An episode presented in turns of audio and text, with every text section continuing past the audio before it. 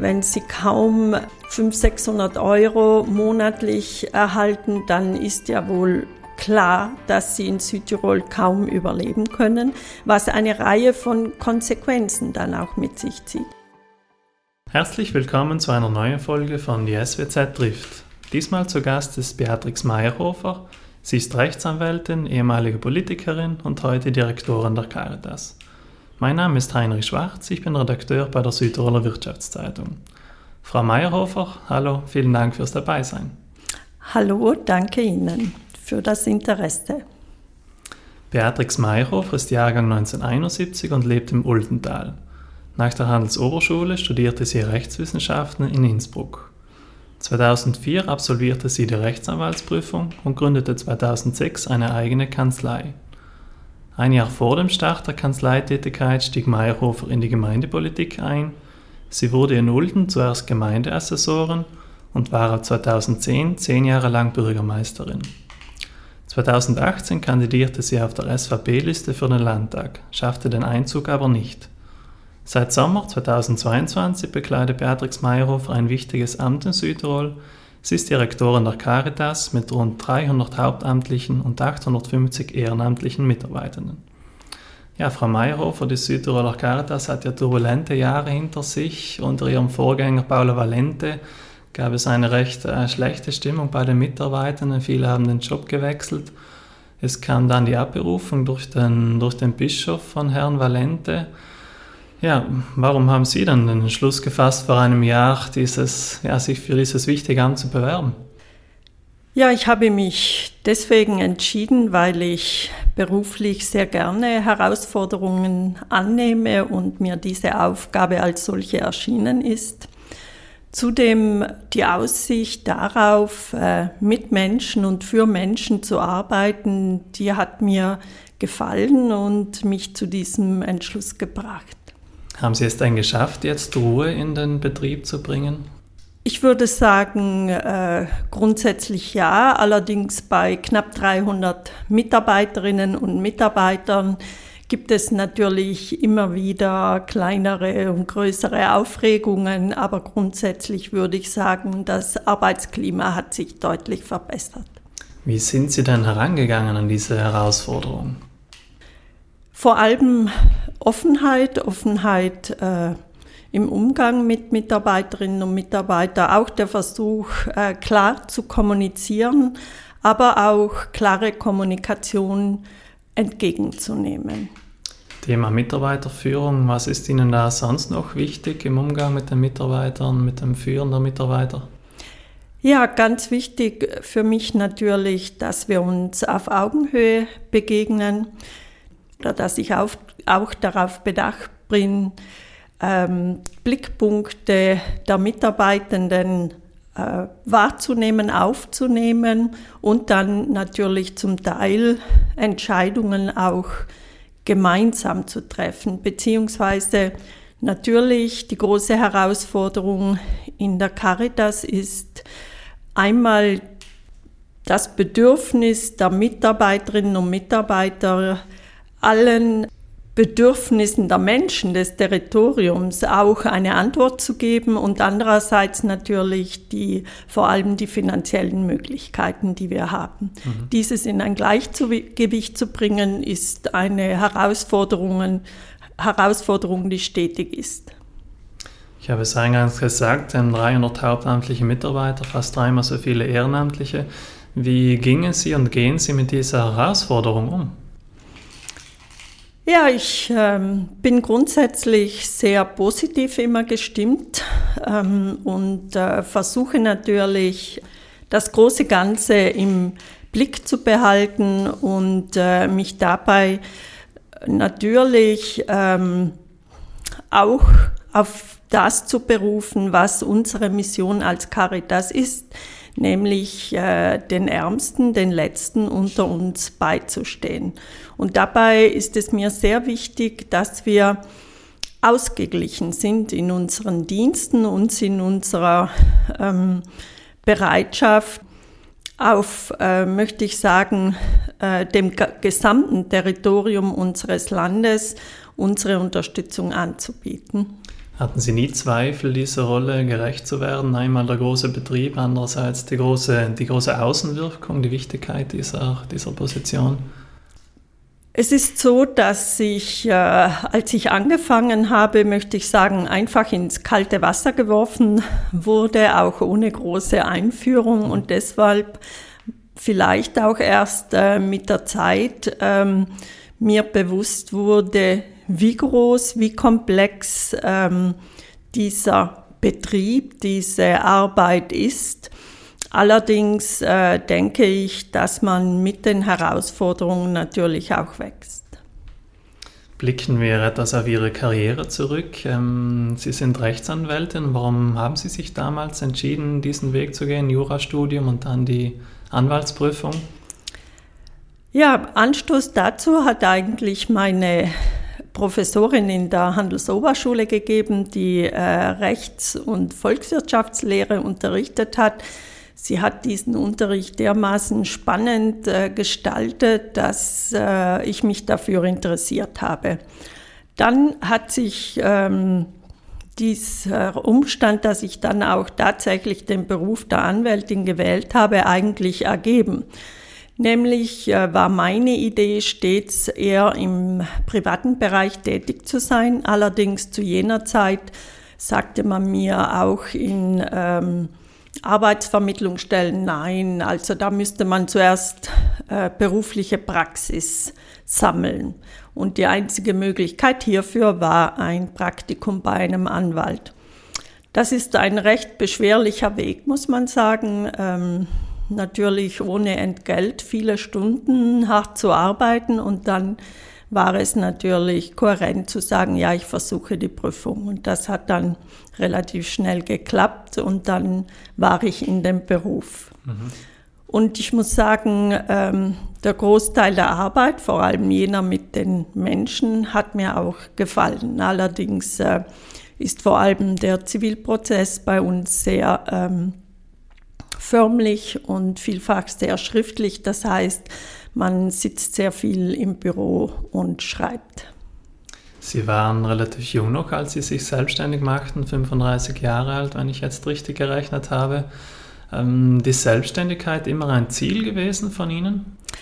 Auch das hat sich äh, mit der Zeit so ergeben, dadurch, dass ich damals bereits in der Gemeinde tätig war, brauchte ich etwas mehr Autonomie und äh, mein Wirtschaftsberater hatte ähm, mir zufällig dann angeboten, sie hätten ein freies Büro, ob ich denn nicht in eine Bürogemeinschaft mit ihnen gehen wollte und habe mich dann dazu entschieden. Wie schwierig ist es, sich selbstständig in so einem ja, Metierumfeld zu, zu etablieren? Ja, ich denke, damals war es noch leichter als heute, denn heute ist zum einen die Zahl der Kolleginnen und Kollegen sehr, sehr viel höher und äh, auch, wie man mir sagt, die Zahlungsmoral bei den Mandantinnen und Mandanten äh, niedriger als damals. Damals hingegen natürlich auch eine große Herausforderung, aber ich muss sagen, ich war auf einem sehr guten Weg. Ebenfalls relativ jung, schon mit Mitte 30 Gemeindeassessor und damit Ende 30 Bürgermeisterin. Warum der Gang in die Politik? Also das Interesse an der Politik, das war natürlich äh, dadurch bedingt, dass auch mein Vater 20 Jahre lang Bürgermeister war und wir natürlich zu Hause eigentlich auch mitgelebt haben. Äh, was politisch passiert äh, im Dorf. Und äh, ja, dann äh, ist man an mich herangetreten, äh, man war auf Kandidatensuche und hat gefragt, ob ich nicht Interesse hätte zu kandidieren. Und ja, ich war interessiert.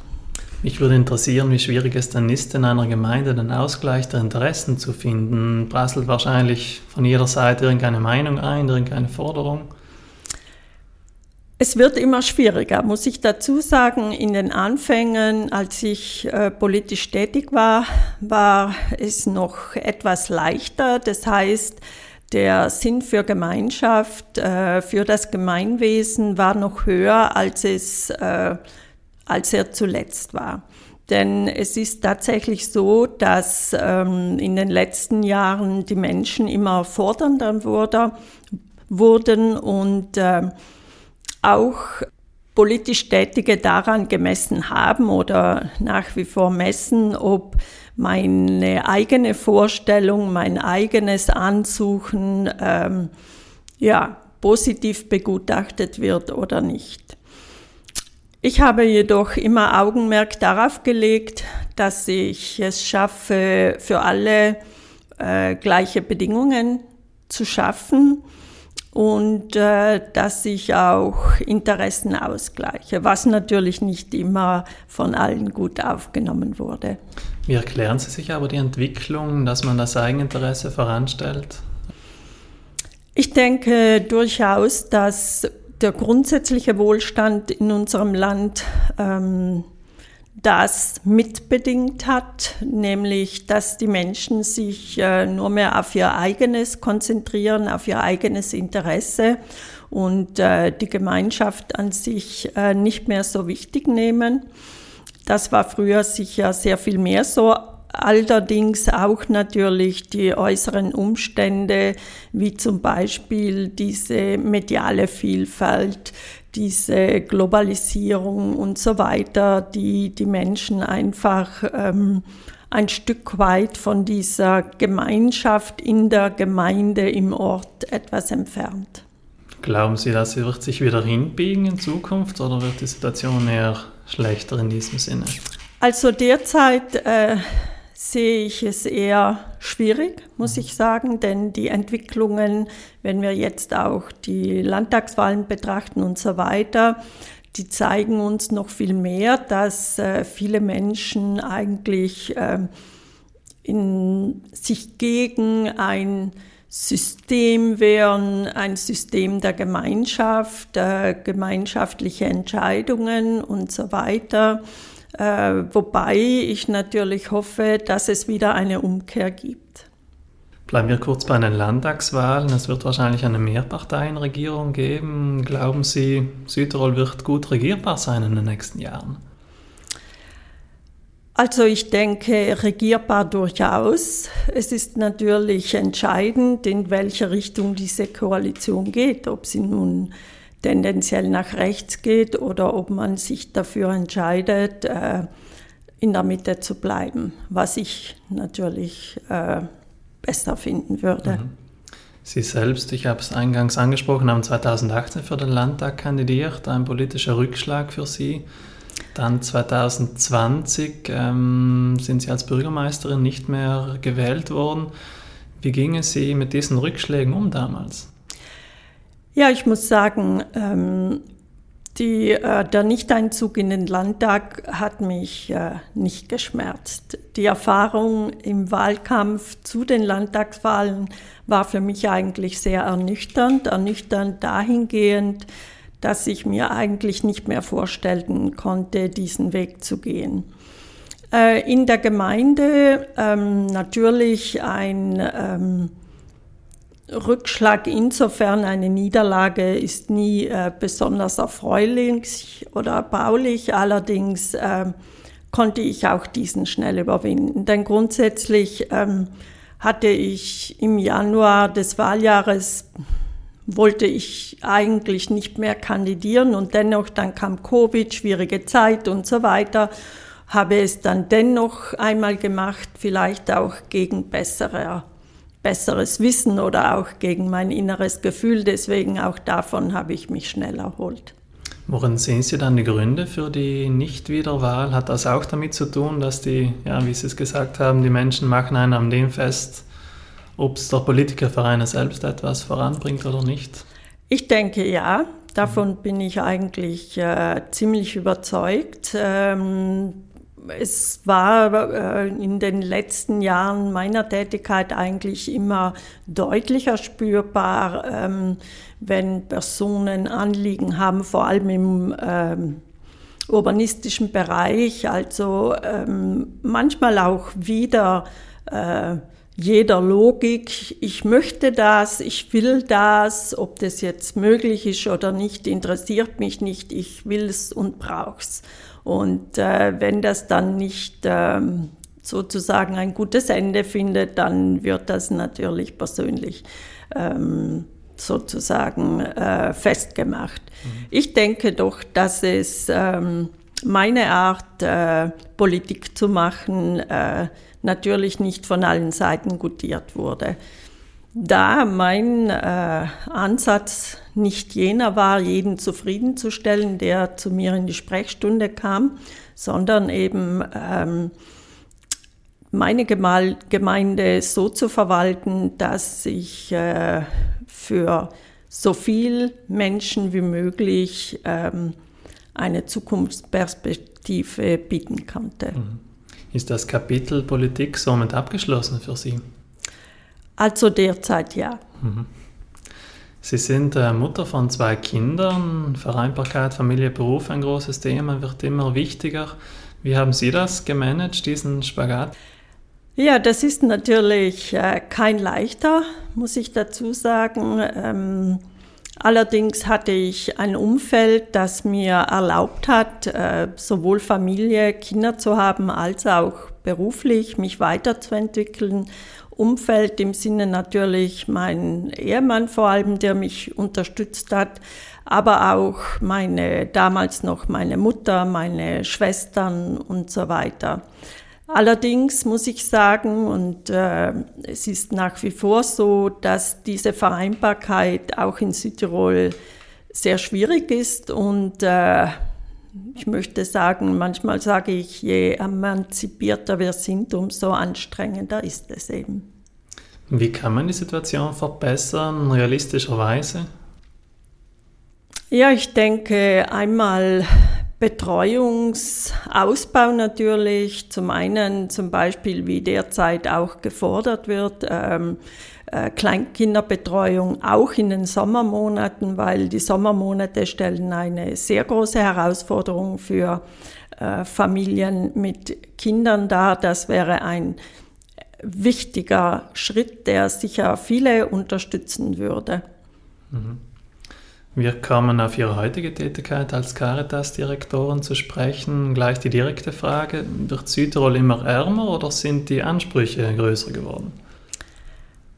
Also wir sehen doch, dass ähm, es Menschen gibt, immer mehr Menschen gibt, die Schwierigkeiten haben, mit ihrem Einkommen sich ihr Leben zu finanzieren und zwar nicht, weil Südtirol ärmer wird im Ganzen gesehen, sondern weil die Ungleichheit zwischen jenen, die sehr viel verdienen und vermögend sind, und jenen, die mit Mindesteinkommen, Mindestrenten zurechtkommen müssen, äh, immer größer wird.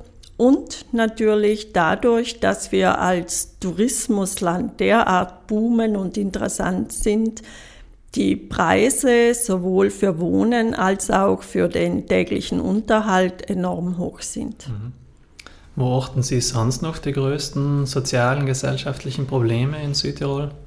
Ja, ich denke, neben Wohnen, aber auch äh, Einkommen, sowohl für Arbeitende als auch äh, pensionierte Menschen, ist sicher die Inklusion von neuen Mitbürgern wo dringender Handlungsbedarf besteht, damit wir auch hier den sozialen Frieden halten können in unserer Gesellschaft.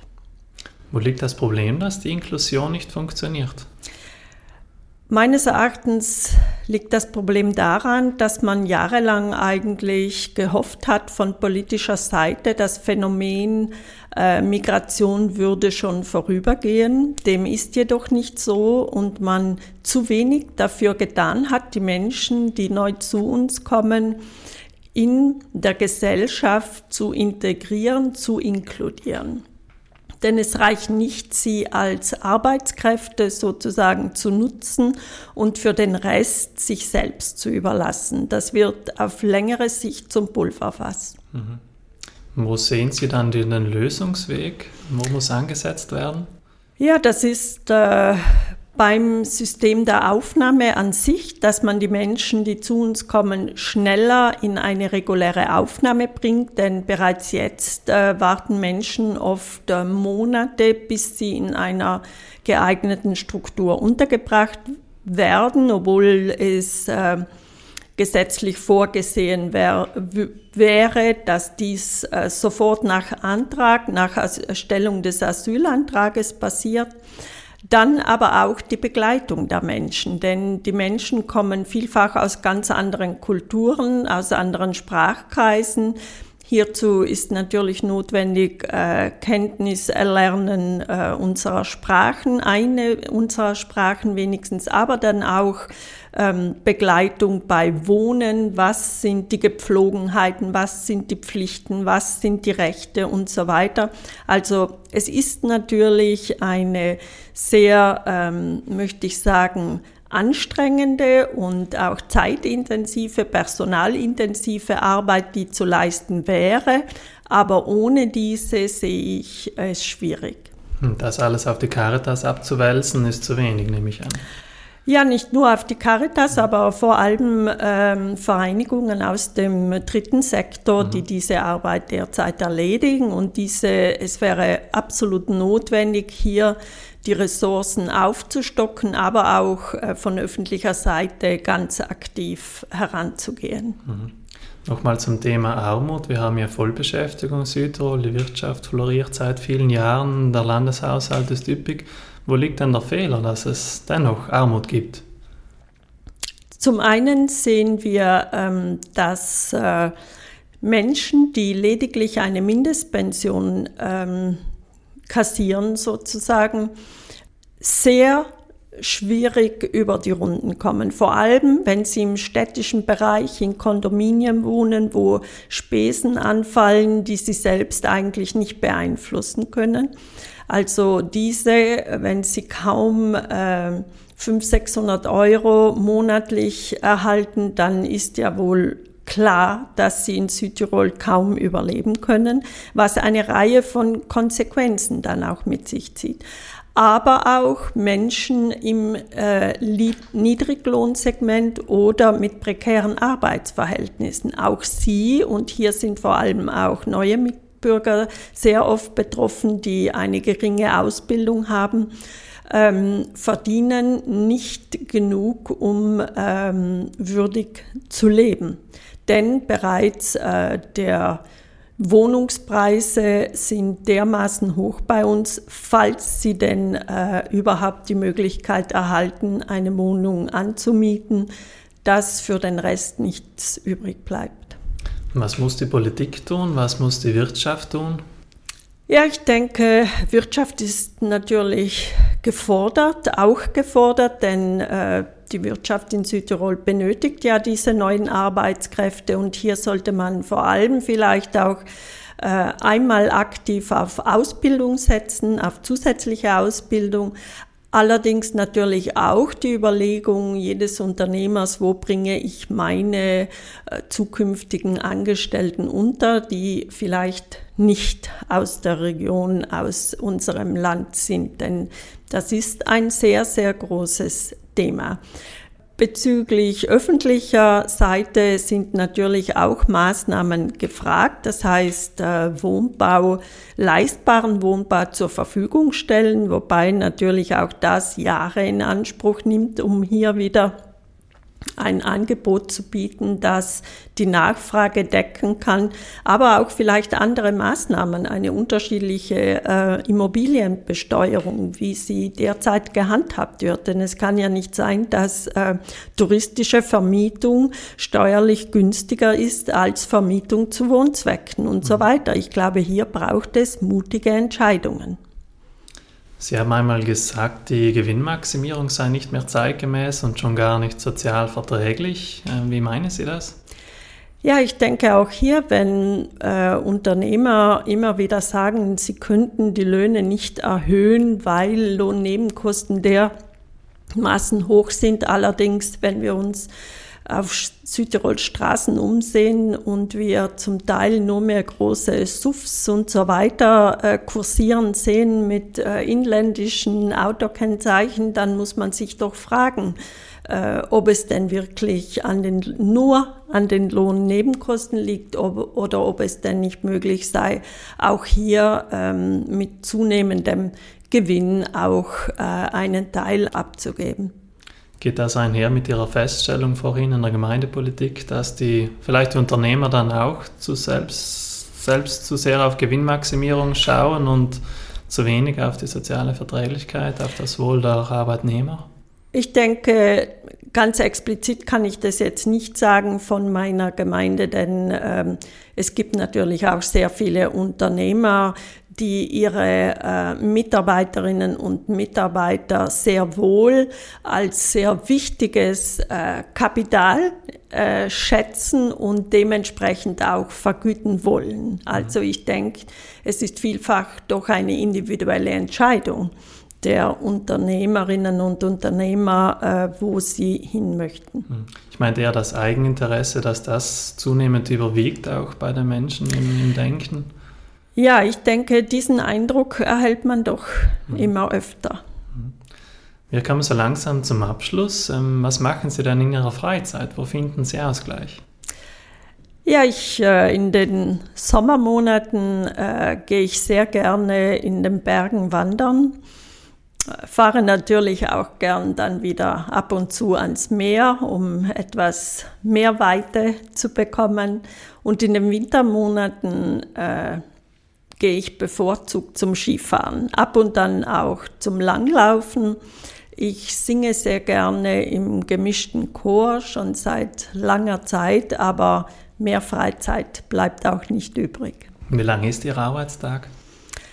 Ganz unterschiedlich muss ich sagen, wobei ich äh, natürlich durch die Entfernung zu meinem zu meiner Heimat möchte ich sagen ähm, sehr früh aufstehe und um circa dreiviertel sieben starte und meistens dann zwölf Stunden später wieder nach Hause komme. Der Verkehr wahrscheinlich ein Ärgernis jeden Tag bei dieser langen Anreise. ja, mehr oder weniger. Also man gewöhnt sich daran, aber auch da muss ich feststellen, dass er immer mehr wird. Mhm. Zum Abschluss stelle ich Ihnen noch drei kurze Fragen mhm. mit der mhm. Bitte auch um kurze Beantwortung. Wo würden Sie am Morgen am liebsten hinreisen? Äh, oh, morgen würde ich am liebsten nach Wien reisen. Warum Wien? Ich mag Wien sehr. Ich denke, das ist eine der lebenswertesten Städte, die ich kenne. Welcher Mensch hat Sie am meisten inspiriert? Meine Mutter. Warum? Weil sie ganz ein anderes Leben geführt hat als ich, aber uns dennoch, als vor allem uns Mädchen ermutigt hat, einen eigenen Weg zu gehen. Schön. Und wären Sie in der Landespolitik, welche Maßnahmen würden Sie sofort vorantreiben? Ja, bei genügend äh, Mehrheit äh, wäre es sicher äh, eine Maßnahmen in der Wohnungspolitik. Mhm. Ich bedanke mich für das interessante Gespräch, Frau Mayhofer. Danke Ihnen. Danke auch an alle Zuhörerinnen und Zuhörer. Die nächste Folge unseres Podcasts gibt es in zwei Wochen. Aktuelle Berichte und Interviews über Südtirols Wirtschaft und Politik finden Sie in der SWZ, die jeden Freitag erscheint, sowie täglich online auf swz.it. Bis zum nächsten Mal, machen Sie es gut.